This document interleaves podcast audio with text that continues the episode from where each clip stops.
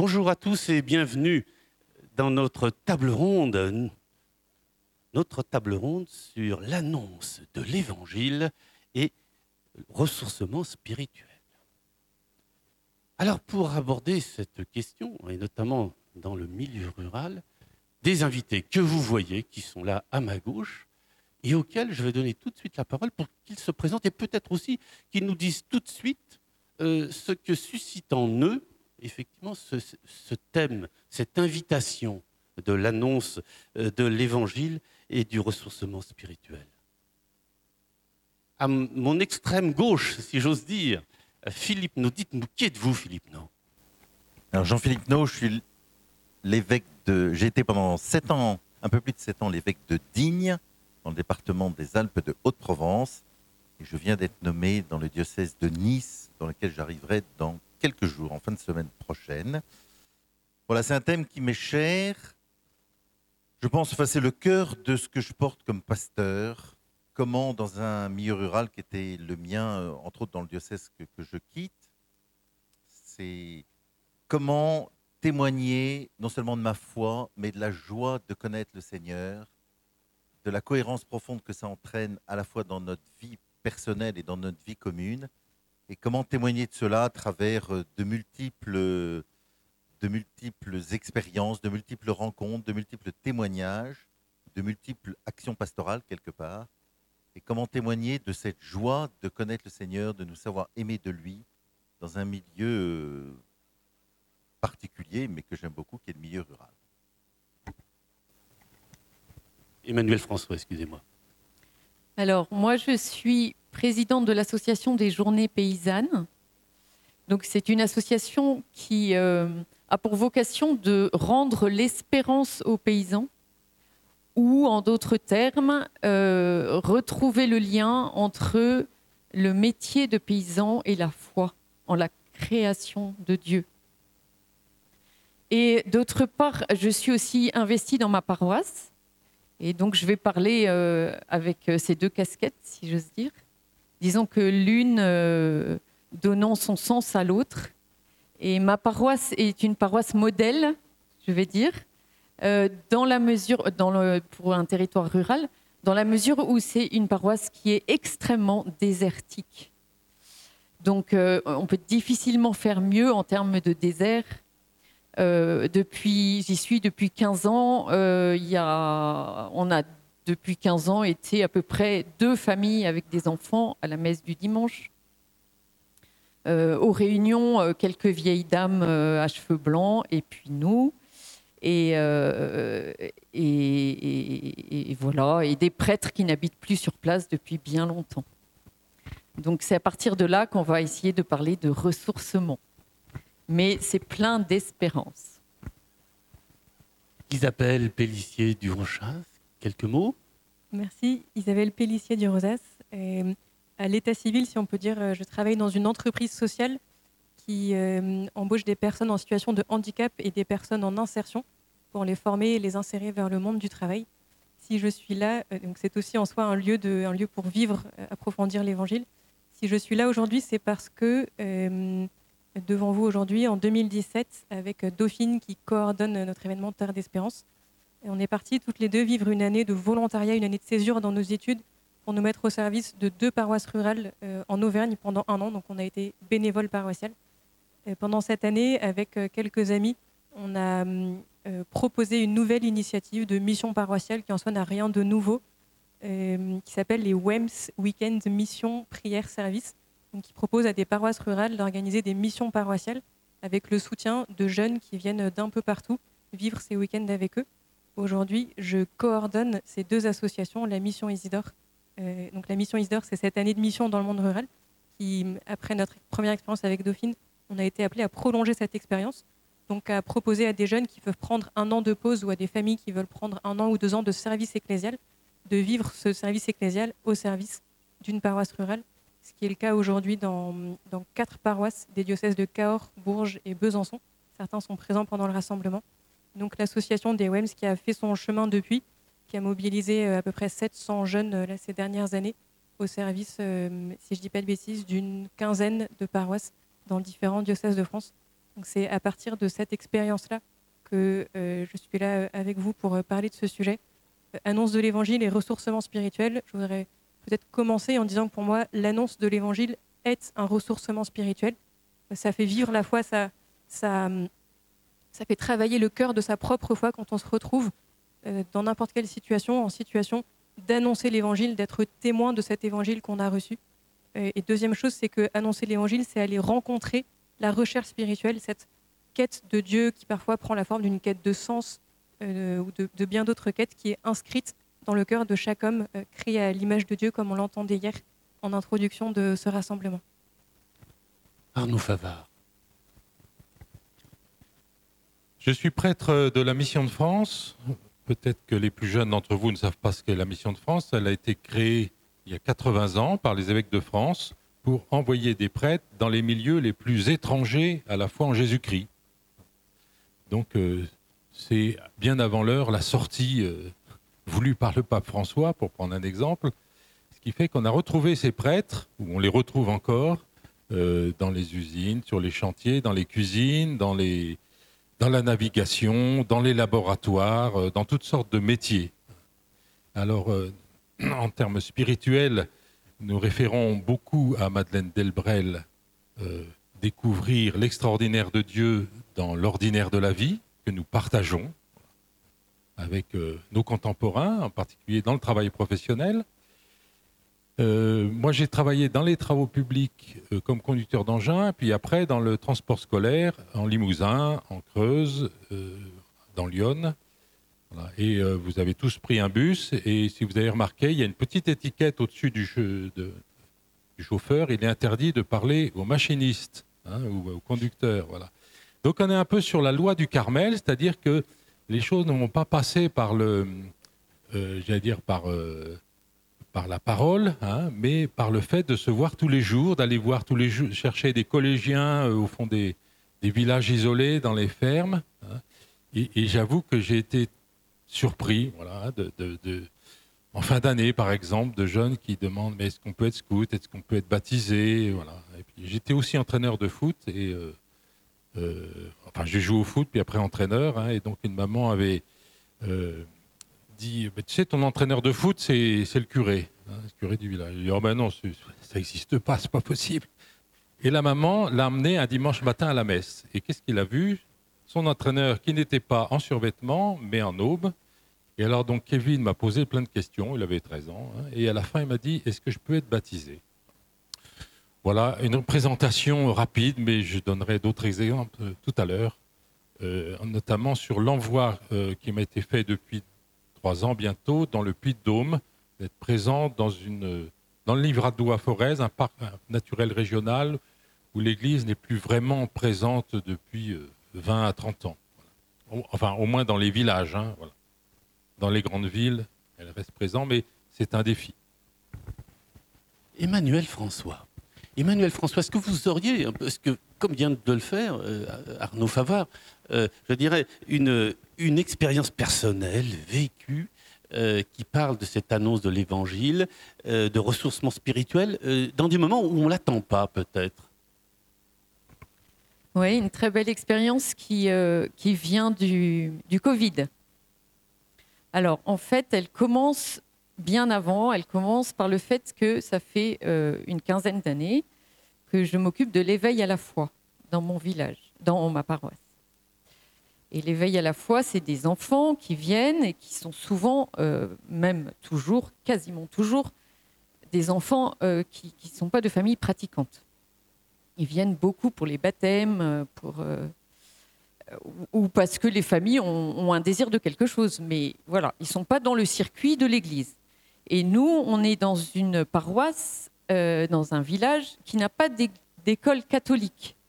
Donc c'est aussi une pauvreté pour nous, parce que du coup, on n'a vraiment aucun soutien de la société civile, entre guillemets.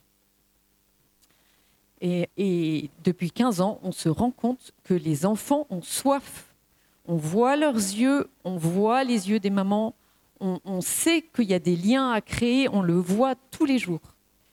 Euh, on essaye de les enseigner à partir. Alors, on, évite un peu le bricolage, parce que le bricolage, ça prend beaucoup de temps. Et, voilà, c'est du ton. On n'a pas l'impression que ça, les marque après. Donc, on essaye de les enseigner à partir beaucoup de la, de, la manipulation. Alors, par exemple, pour vous donner un exemple tout bête, cœur de pierre, cœur de chair, et leur a montré la différence. Et ben, on a amené une pierre, puis on a amené une éponge qu'on a mouillée d'eau. Voilà. Euh, ou bien, euh, ou bien qu'est-ce que c'est qu'un péché euh, Pourquoi il ne faut pas en faire trop? Et ben parce que ça salit notre cœur. Donc on, amène un grand chiffon. Et puis on met de la peinture sur le chiffon et, après on, on, prend une machine à laver et puis on lave et puis voilà. Donc on essaye de leur expliquer tout ça et on voit leurs yeux qui s'allument, ils comprennent, ils essayent d'avancer dans ce chemin. Et on a vu des enfants qui euh, restaient à l'éveil à la fois après l'âge. Donc euh, ils voulaient revenir avec leurs petits frères et sœurs, euh, ils étaient trop contents. Et donc à, un moment où les, les, catéchismes se vident, où on n'avait plus que dans toutes les équipes de caté une dizaine d'enfants, à l'éveil à la fois, on en avait encore sur nos listes entre 20 et 25. Alors, ils ne viennent pas tous à chaque fois, mais voilà, c'était. Et alors, au moment du Covid, évidemment, plus personne. Forcément, on ne fait plus rien. Alors, on s'est dit, avec l'ami avec qui on le fait, on s'est dit, c'est pas possible. On ne peut pas les laisser tout seuls. On ne peut pas ne rien faire. C'est impossible. Donc, on est allé frapper aux portes un petit peu. On leur a apporté, genre, je ne sais plus à quelle période c'était, mais des Enfin voilà, des choses euh, pour, euh, pour passer un mois ou deux euh, avec un petit support. Et puis, et puis au bout d'un moment, on s'est dit non. Deuxième confinement, alors là, on recommence pas comme ça. On les invite. Et donc, on les a invités à faire une promenade dans un bois. Alors là, c'est le lien avec la création aussi. trouver la nature, s'émerveiller devant les dons de Dieu. Et alors là, euh, les enfants étaient tellement heureux, c'était une merveille. Et donc, on a voulu recommencer. Mais nous, on est un peu euh, fatigables. On, se disait, on va pas jouer avec les enfants quand même. À notre âge, ça devient un peu fatigant. Et eh ben, on a trouvé, enfin voilà, par la providence, un jeune père qui, euh, qui s'est proposé, qui est parmi nous aujourd'hui, et qui a dit, écoutez, moi, je viens vous aider.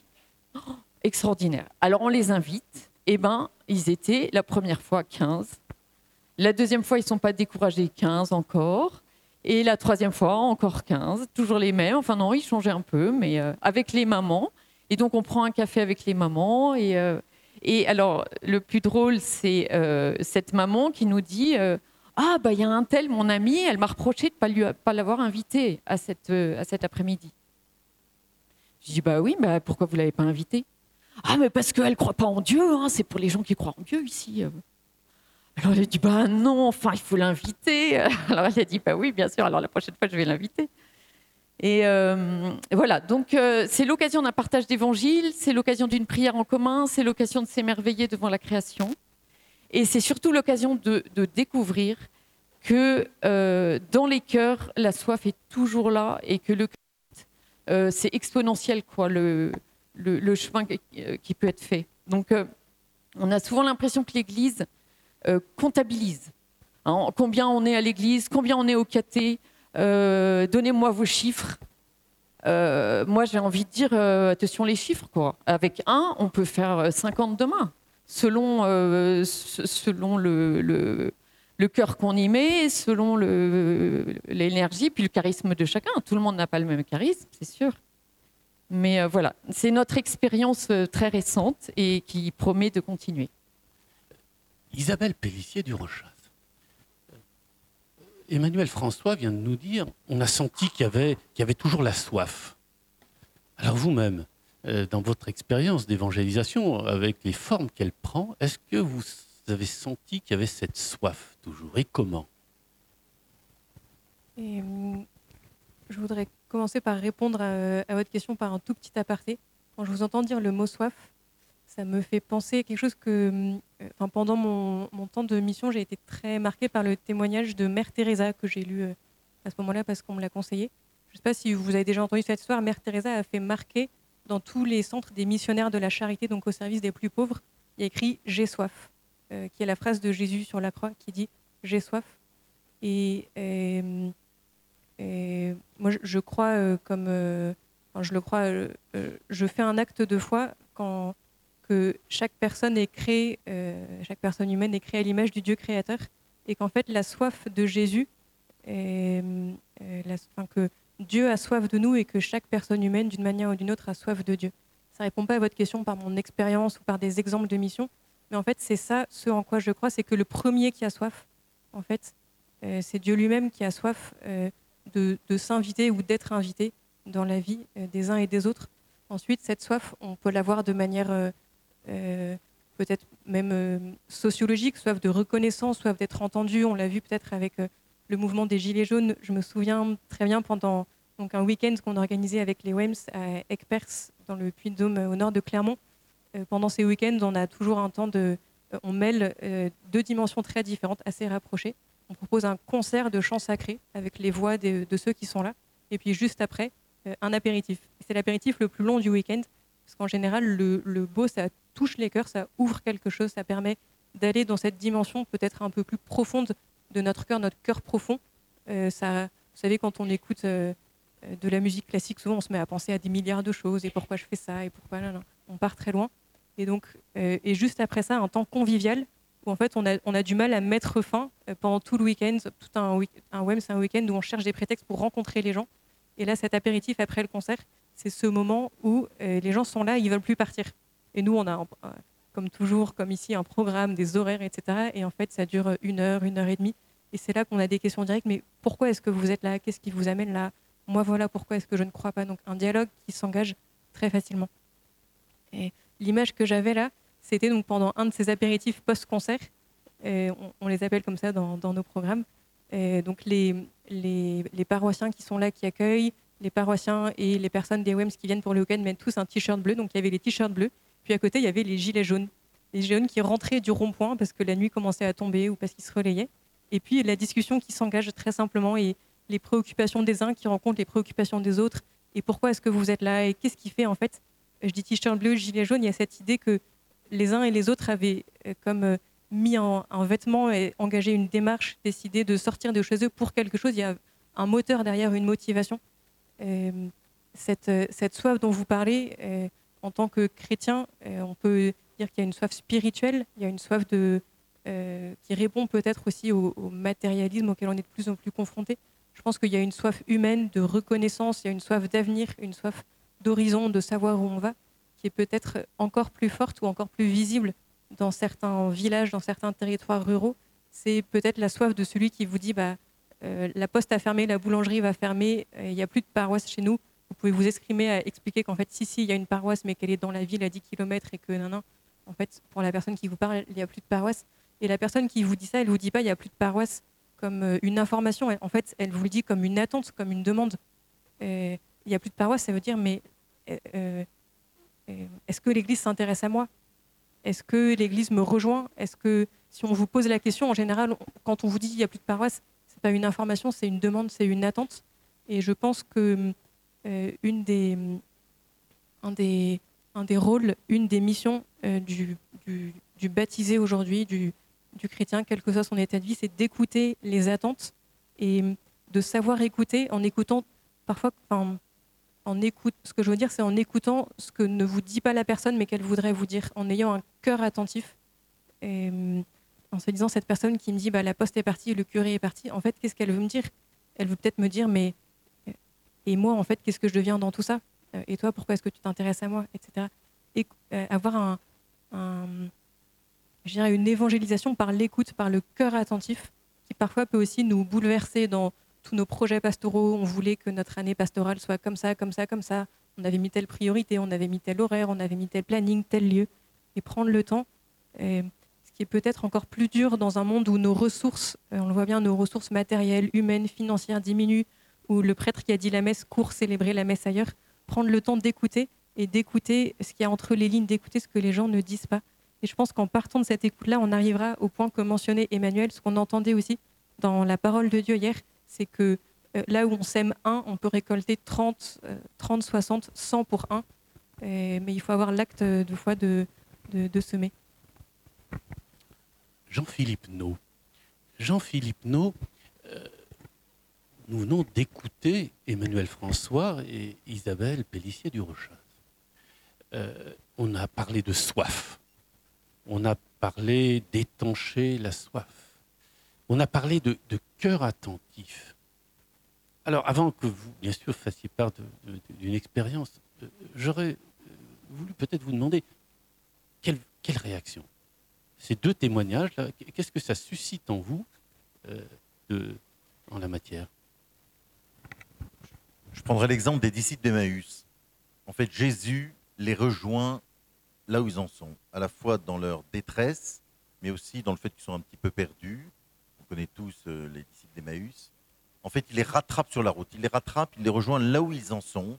Il va passer du temps avec eux pour échanger, se laisser éclairer par la parole de Dieu, par euh, la rencontre avec Jésus au sens propre. Et il va les, les accompagner. Voilà. Il me semble que, que c'est ça aujourd'hui, enfin moi comme pasteur, c'est ça que j'essaie. C'est-à-dire rejoindre les gens là où ils en sont, et comme ça vient d'être dit, euh, écouter leur soif, écouter leurs questionnements. Voilà, je, peux prendre un exemple, j'ai envie de prendre un exemple qui m'a beaucoup marqué. Il y a quelques temps, enfin quelques années maintenant, j'ai été célébrer la messe pour le jour des, le 2 novembre, donc pour les défunts, dans une paroisse qui se trouvait euh, dans les gorges du Verdon, donc dans un coin magnifique, euh, extraordinaire. et donc c'était un samedi matin, et je vais dire la messe pour le 2 novembre, l'évêque vient, les gens le savaient. Huit personnes à la messe, dans une église glaciale, euh, très grande. Huit personnes à la messe. Et pendant la messe, je leur dis, euh, bah, vous voyez, il y, a le cimetière autour. Moi, j'ai le temps, si vous voulez, après la messe, on va aller, on va aller bénir les tombes de vos défunts. Et donc, je proposais à chacun de nous dire un petit mot sur le défunt. On priait. Moi, c'était l'occasion de, de faire un tout petit enseignement sur qu'est-ce qu'une bénédiction, euh, la vie éternelle, euh, le sens chrétien de la mort, euh, prier pour nos défunts, voilà. En fait, c'était extraordinaire, extraordinaire. Et, et, tout le village est venu, tout le village était là. Et en fait, pourquoi je dis ça, c'est parce que je, pense que, vous voyez, dans et, loin de moi de dire que c'est pas important de célébrer la messe le 2 novembre pour les défunts. Mais, je, vois qu'il y a une attente qui est autre aujourd'hui. Et vous voyez, dans des gestes de, euh, qui savait peut-être pas exprimer en fait. Il y avait quelque chose de très profond. Voilà. Euh, il y avait un prêtre qui était là, qui pouvait prier avec nous pour nos défunts. Il savait pas très bien comment faire. Et toute la communauté, tout le village était là et on a prié les uns pour les autres. Objectivement, ça m'a beaucoup touché. C'était vraiment une expérience. Et je crois que, vous voyez, dans, le contexte actuel, souvent loin de Dieu, qui s'est éloigné, en fait, il y a, comme vous venez de dire, il y a une soif très forte et un désir qu'il faut accompagner, évangéliser, rejoindre, guider et orienter vers Jésus. Voilà. Euh, et, et, que, et que c'est super. Arnaud Favard, euh, Jean-Philippe No vient de parler de rejoindre les gens là où ils sont, euh, d'aller vers eux. on est toujours dans cette idée de soif à étancher. On est dans ce, là encore, c'est cœur à écouter. Vous êtes prêtre de la mission de France, vous nous avez expliqué que vous avez beaucoup de, je dirais, vous avez eu beaucoup d'activités. Alors, vous, comment est-ce que vous faites? Comment est-ce que dans votre vie de prêtre, vous rejoignez les gens là où ils sont? Je vais commencer par euh, l'appel de la lettre euh, pastorale des évêques d'Auvergne qu'ils ont signé il y a, en 2019.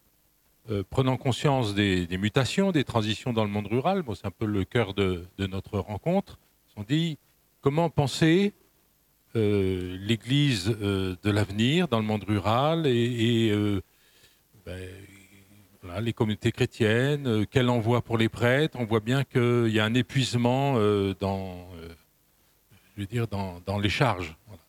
Et donc, en faisant appel à la mission de France, ils ont dit bon ben, vous êtes un peu atypique euh, il y a euh, le parc naturel régional du Livradois-Forez euh, qui est un peu loin, j'allais dire, de la métropole de Clermont. Comment inventer une présence d'église dans ces territoires où on a regroupé, du fait des réformes des paroisses, les structures dans les pôles urbains, mais dans les villages, dans la campagne, dans le Livradois, il n'y a, plus de présence. Quoi. Hein. Alors, ben, euh, voilà, j'ai pris mon sac et euh, avec Hervé, un deuxième, mais bon, qui n'est pas resté bien longtemps. Et euh, me voilà au cœur du territoire en me disant, mais qu'est-ce que je fais là? Bon, euh, il s'agit d'être présent là. J'ai dire, bon, j'ai retenu trois mots de la lettre pastorale d'Auvergne, hein, euh, la présence. Ces territoires ont l'impression qu'on les a abandonnés, que les églises les a abandonnés, qu'elles n'est plus là. Et il y a un enjeu de présence. Qu'est-ce que c'est qu'être là? Qu'est-ce que c'est qu'être présent? On le sait bien hein, sur le plan spirituel. Être présent à la vie des gens, euh, voilà, vous l'avez dit au moment des défunts, euh, on est là. Euh, proximité, donc, c'est pas seulement être là, c'est être avec. C'est aussi la solidarité. Alors, bon, à titre d'exemple, j'ai rejoint l'association Solidarité Paysans, qui est à l'écoute des paysans en difficulté. Et alors, les, les jeunes salariés m'ont dit, bon, c'est pas du tout ce que c'est qu'un prêtre, mais enfin, on imagine que tu as des grandes oreilles. Alors, euh, je me suis dit, tiens, mais euh, bon, je suis peut-être un âne, comme disait le cardinal Echegaray, mais bon. Euh, être à l'écoute. Au moins, on nous perçoit hein, comme, comme des gens qui sont à l'écoute. Et troisième, troisième piste, c'est celui de la, créativité. Hein. Présence, proximité, être là. Je suis aussi à la Ligue de protection des oiseaux, je suis dans un bar associatif, enfin bon, je pourrais être long, oui. Si je donne quand même un exemple dans ce bar associatif, c'est des jeunes qui, euh, bon, euh, voilà. un bon exemple de tiers-lieu, parce que ça va rejoindre euh, ce que je vais dire en troisième point sur la créativité. on dit, bah, viens, viens, nous aider, on est en train de créer une association, il n'y a plus de bar dans le village, ni dans celui d'à côté, on va créer un bar associatif. Et puis donc, tous les derniers samedis soirs du mois, il y a un bal folk. Je, joue au foot, mais je ne sais pas danser. Et donc, moi, euh, faire la plonge, servir les bières, euh, les tisanes, ça me va très bien. Et j'entends derrière moi, alors que je débarrassais une table de, bière et de. Celui qui nous a servi, c'est un prêtre. Je dis, mais quelle catéchèse hein Je veux dire, il n'y a pas. Ah, un prêtre, oui, c'est celui qui doit servir. Mais non. Celui qui nous a servi, c'est un prêtre. Donc, quand on est là trempé au milieu d'eux, hein, il était là au milieu d'eux, c'est ce que euh, l'expérience de la présence du Christ, par, par l'entrée du service. Hein, donc c'est cette manière-là de rejoindre les gens et d'être serviteur. Euh, voilà, ben, comme dit, c'est, plein d'évangiles tout ça. Hein. Alors l'idée quand même, même si euh, bon, on a dit il y a une soif et tout, moi j'entends beaucoup le mot cassure. parmi les il y a beaucoup de néo-ruraux qui se sont installés, qui sont dans des, chemins de rupture avec l'Église. Ils se sont installés il y a 15 ans, il y a 10 ans ou il y a 6 mois. Là, euh, bon, il y a une cassure avec l'Église. J'essaye d'en savoir plus, mais le mot cassure, quand même, c'est un peu raide. Hein, euh, bon. Et donc, il y a, j'allais dire, pour moi, un ministère de réconciliation. Hein, euh, montrer que l'Église, voilà, elle, est aussi avec eux, elle est, aussi sur leur terrain et les préoccupations écologiques qui sont les leurs, les préoccupations de, de lien social, d'habitat partagé. Euh, euh, et sont là aussi. Hein, il y a un député communiste qui a, un jour euh, est venu dans le bar associatif euh, dédicacer son livre. Et les questions de la salle étaient sur l'habitat partagé et le travail coopératif.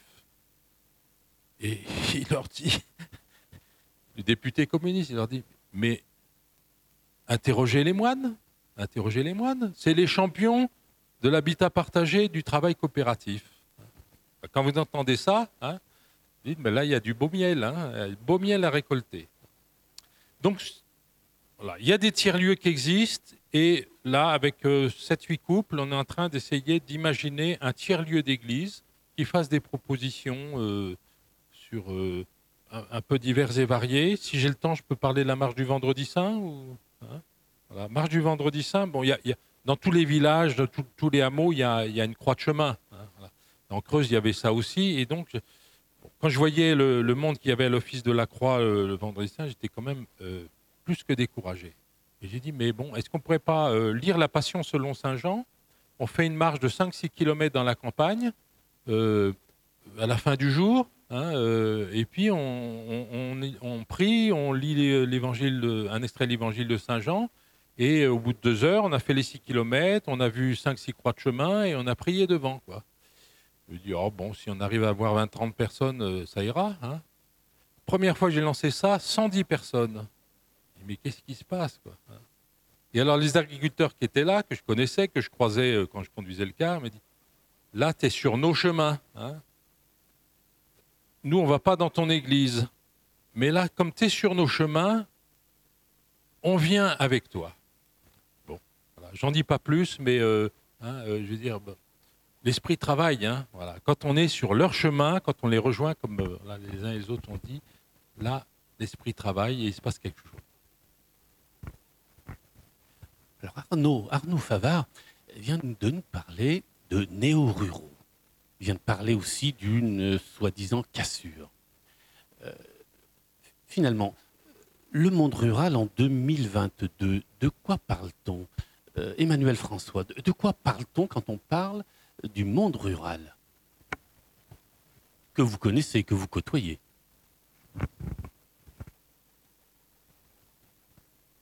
Moi, si je dois faire un état des lieux, tout le monde le connaît. Le, monde rural en, en 2022, c'est un monde euh, de la diagonale du vide. C'est un monde euh, en plein désert où effectivement les gens se sentent euh, abandonnés. Alors abandonnés de l'Église, c'est une chose, mais aussi abandonnés de tous les autres services, abandonnés euh, des moyens de communication. Euh, plus de trains, les bus y passent difficilement, il n'y a plus de boulangerie, il n'y a plus de café dans les villages. Plus de, les fêtes locales sont de moins en moins prisées et les gens restent plutôt devant leur télé. Donc euh, une vie qui se qui s'étiole, qui s'étiole. Alors euh, effectivement, le problème des, néo-ruraux est euh, assez prégnant aussi, particulièrement vis-à-vis des agriculteurs, parce que, parce que ça fait des guéguerres. Euh, je pourrais vous donner un, exemple que vous avez certainement entendu dans chacun de vos villages. hein. C'est la guerre d'un, d'une famille euh, de néo-ruraux qui était arrivée euh, dans notre village, qui a fait la guerre au, coq du voisin. Mais alors c'est arrivé jusqu'à un procès. Et ils ont gagné le procès. Donc le voisin qui avait euh, tout un poulailler, il a dû euh, abattre son coq. Voilà. euh, donc euh, c'est des procès qui, euh, pour, euh, nous, sont iniques. C'est vraiment euh, le, le procès du citadin contre, euh, contre la campagne.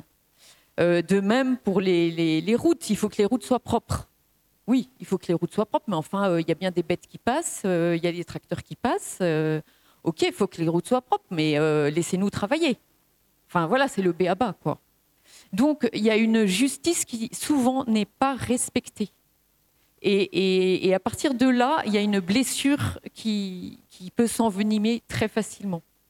Et pour moi, le, problème euh, majeur, c'est cette blessure et cette solitude qui font qu'on ne se sent pas entendu.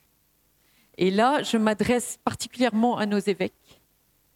je me permets, hein, puisqu'on me donne la parole. C'est que euh, l'Église a un rôle extrêmement important à jouer par rapport à cette blessure, par rapport à cette solitude.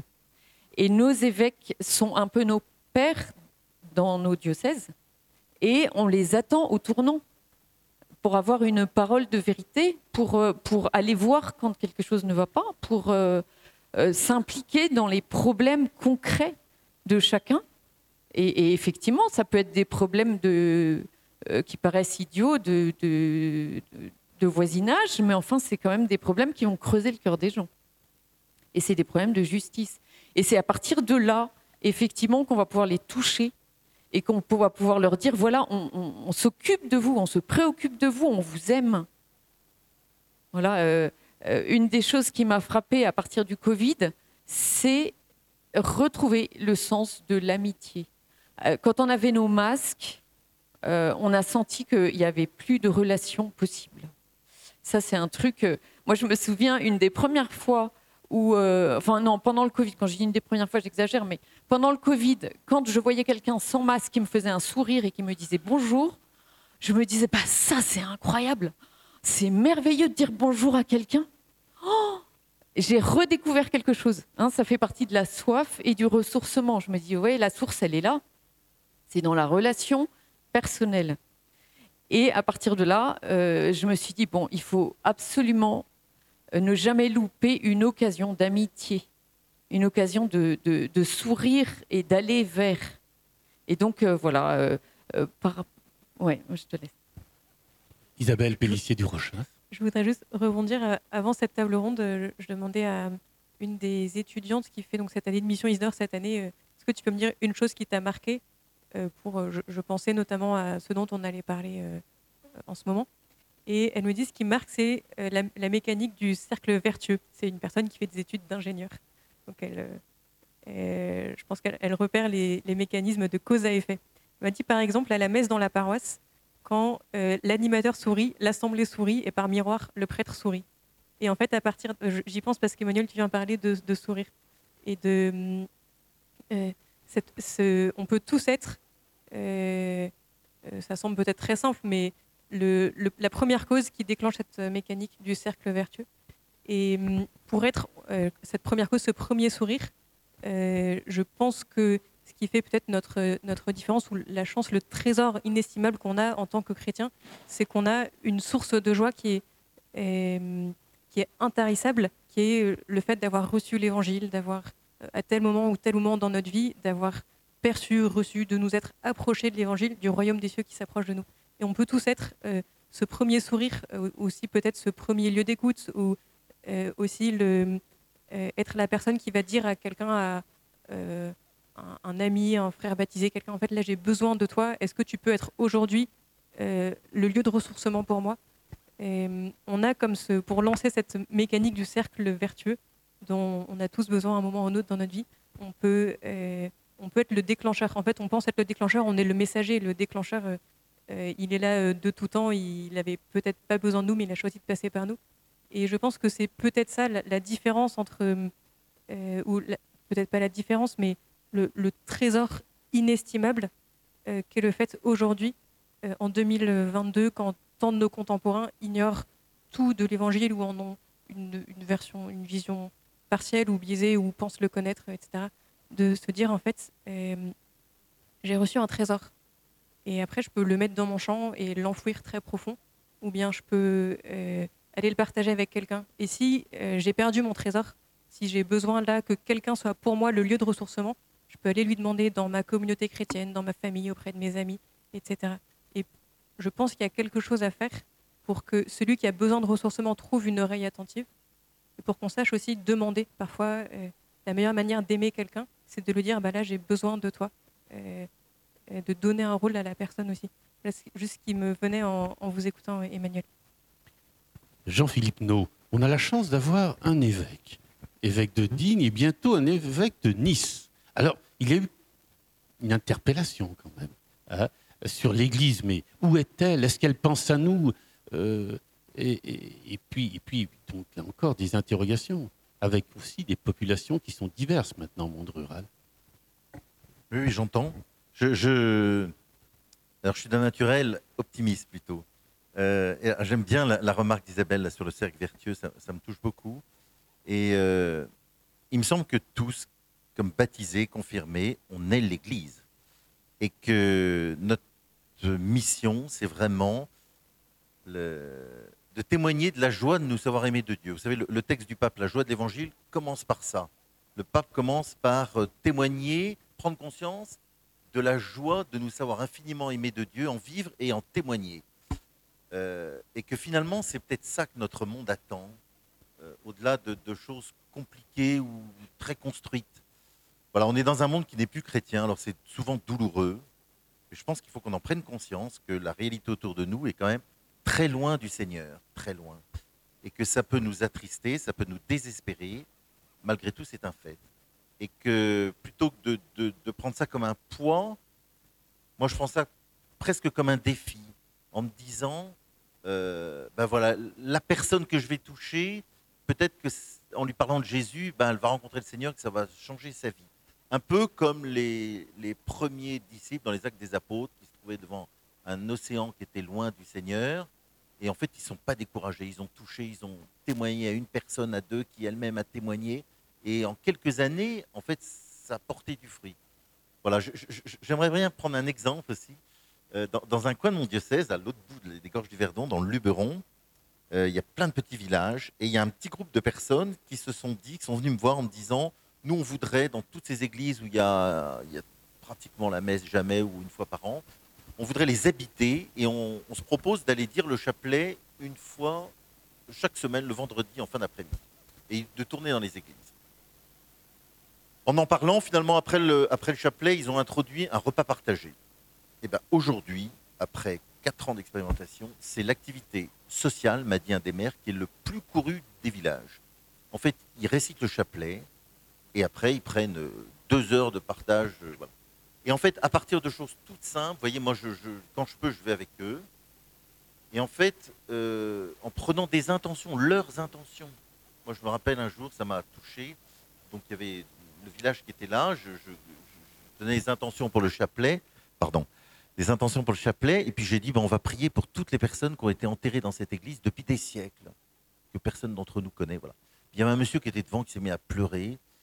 Et euh, donc, à la fin, pendant le repas partagé, je, je vais le voir. Je me suis dit, qu'est-ce que j'ai dit? Et il me dit, vous savez, vous savez, c'est la première fois que je rentre dans cette église, depuis que ma, mon épouse est décédée. Et le cercueil était là où vous étiez, debout, et vous avez dit, on va prier pour les défunts, voilà. Et en fait, voilà. Et, ça m'a touché, en fait. Vous voyez, à partir d'expériences toutes simples, en fait, je pense qu'on témoigne de, de la joie de nous savoir aimer de Dieu, et de cette soif dont on parlait tout à l'heure.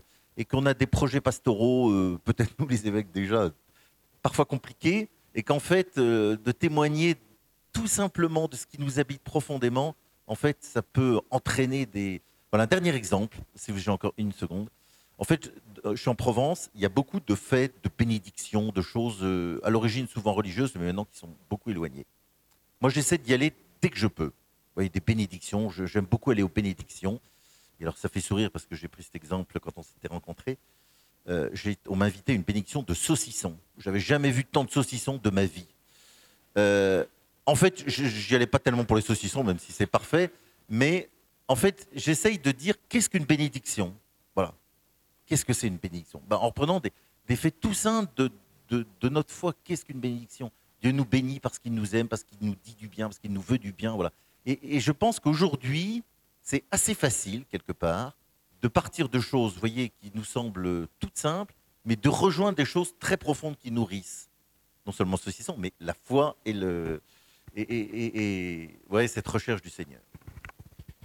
Arnaud Favard, euh, nous vous avons écouté tout à l'heure euh, avec des expériences très personnelles dans vos activités euh, de prêtre à la mission, de France.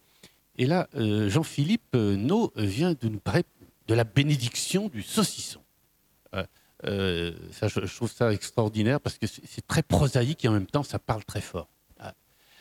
Vous-même, est-ce que, bon, vous avez parlé effectivement de ce bar là où vous serviez, mais est-ce que vous pensez que l'Église doit passer par là? Euh, bénir des bières, peut-être, euh, je ne sais pas. Bon. J'avais envie, pour faire écho euh, à, votre question, de reprendre une phrase de Fratelli Tutti qui dit ceci, j'aime beaucoup, je, la médite trois fois par jour. Ils ont écouté la voix de la nature, ils ont écouté la voix des malades, ils ont écouté la voix des étrangers, ils ont écouté la voix de Dieu et ils ont transformé ça en mode de vie. Et les milieux néo-ruraux dans lesquels je trempe euh, m'impressionnent par ces choix euh, de mode de vie, de, sobriété. Et d'ailleurs, dans la charte euh, du parc naturel régional, puisque tout parc naturel régional doit écrire une charte, il écrit ceci les habitants du parc Livradois-Forez conjuguent frugalité et épanouissement.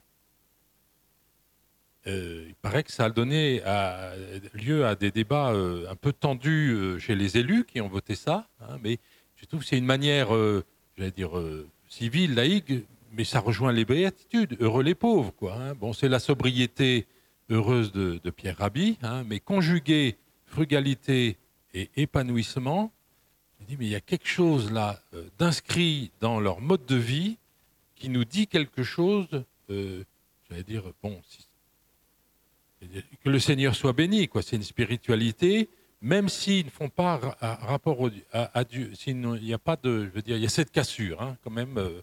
Mais je vais donner un, exemple qui, pour moi, sont des chemins aussi euh, spirituels qui peuvent euh, nous éclairer. Bon, ils ont écouté la voie de la nature, ça c'est clair, c'est permanent. La voie des malades, je trouve qu'il y a un soin des uns des autres qui est intéressant. Il y a des CADA aussi dans la région. Hein, euh, dire, les migrants qui viennent d'un peu partout, ben, on les met aussi dans des coins très isolés, dans les territoires. Alors bon, euh, dès qu'ils ont fait leurs six mois, ils reviennent dans les villes.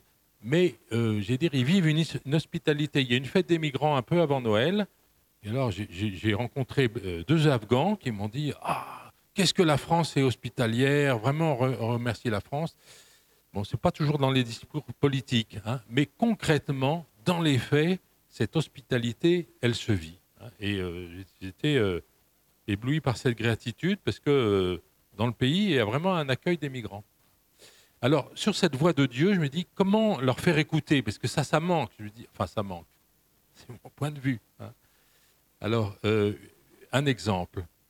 Donc, je, vous ai dit tout à l'heure, je fais partie de la Ligue de protection des oiseaux et tous les deux ans, euh, au mois de mars, on propose une nuit de la chouette. Hein. donc, euh, c'est marche de nuit et puis on essaye d'écouter les chouettes. Hein. Alors, j'emmène un groupe d'ados et de jeunes là-dedans et bon, ils sont, ils savent pas ce que c'est, mais je veux dire, bon, le fait d'avoir quelque chose à faire la nuit, ça, ça leur plaît. Bon. Et alors, bon, euh, bah, il fait froid, c'est long, on n'entend rien, euh, qu'est-ce qui se passe On veut rentrer. Alors, tous ces jeunes qui ont l'habitude de faire en même temps euh, équilibrer sur une table, regarder trois écrans en même temps et je ne sais pas quoi, là, là, il s'agissait d'attendre, d'être à l'écoute, et ça a duré longtemps. Alors, l'animateur de la LPO lance sur son magnétophone le cri de la chouette, hein, et puis on attend une chouette réponde. Quoi. Et au bout d'une demi-heure, une chouette a répondu. Ah, mais alors, euh, bon, euh, on communique un peu euh, entre nous quoi, sur cette joie d'écoute. Je me dis, mais quelle initiation au silence et à la prière. Quoi. Je dis, bon, parce qu'au KT, on peut proposer ça, bon, ça dure pas longtemps. Hein. Et là, ce détour, je me dis, mais hein, dans une société saturée de bruit, de musique, d'événements. Euh, ils ont écouté la voix de la nature, la voix de la chouette, ils ont mis du temps à l'écouter, mais je trouve que ça a été une initiation magnifique à la prière qui, passe par un temps long de silence. Emmanuel François, euh, nous avons entendu Jean-Philippe No et Arnaud Favard nous parler de défis pour l'Église, mais défis qui, qui donnent de l'énergie, d'invention. Euh, est-ce que euh, justement tout cela n'est pas à base de joie partagée euh, Et au moment où nous allons clore bientôt notre table ronde, qu'est-ce que ceci suscite en vous Ce que vous venez d'entendre de la part de Jean-Philippe No et d'Arnaud Favard? Comme expérience de, pour rejoindre les gens sur leur terrain, une, chose à laquelle ça me faisait penser, c'est les rogations. Euh, c'est la bénédiction des jardins et des champs. Et euh, ça, c'est vraiment une expérience de joie partagée, euh, d'écoute de la nature, d'observation, d'émerveillement. Et le fait de bénir, c'est alors c'est pas des saucissons, mais c'est quand même le produit du, travail des hommes qui, sort de terre ou les élevages. Et j'ai pu découvrir aussi euh, le lien que ça fait effectivement avec les gens. Dans, une des paroisses où on a fait ça, on, avait, on a eu euh, à bénir un élevage de, vaches euh, dont les propriétaires ne venaient jamais, jamais à la messe. Et ça a été l'occasion de, rentrer en amitié. Et voilà, les, paysans sont très touchés quand on rentre chez eux, quand on va bénir. Et quand on va bénir les jardins de, des, gens aussi, c'est toujours, euh, toujours une grande joie. Donc moi, ce que, ce que ça me suscite, c'est toujours, c'est ce que, ce que dit Isabelle aussi. Enfin voilà, on est tous sur, euh, sur ce même constat. C'est la joie de la rencontre. Euh, la rencontre donne toujours de la joie.